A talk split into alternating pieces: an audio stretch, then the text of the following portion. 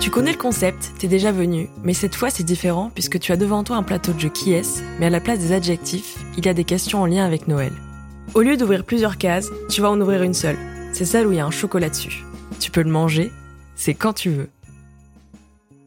Quelle ville ou quel pays aimerais-tu visiter en cette période de fin d'année? Franchement, pour la période de Noël, je pense que je dirais un truc un peu, un peu logique, mais tu vois, rien que faire la Laponie, vu que je l'ai déjà fait, mais je l'ai pas fait à la période de Noël, je l'ai fait plus euh, vers avril-mai, bah, ça aura pas du tout le même charme, je pense, de le faire en bah, période de Noël. Déjà, avoir des rennes et tout, ça c'est vraiment incroyable, mais du coup, euh, voir le Père Noël, quoi, tu vois.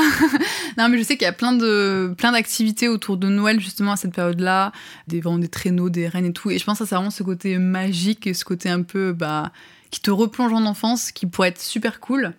Mais du coup, qui serait aussi, je pense, hyper cher parce que partir en Laponie à cette période-là, c'est la période la plus chère de l'année.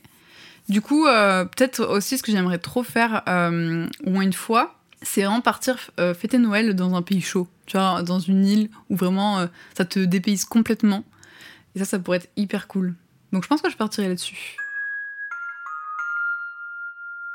Joyeux Noël à tout le monde